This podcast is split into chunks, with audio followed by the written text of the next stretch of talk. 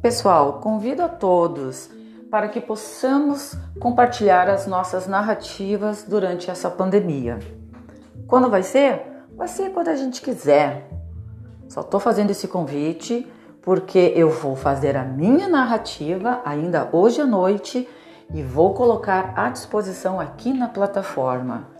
Não esqueçam. Um beijo a todos, se cuidem, lavem sempre as mãos.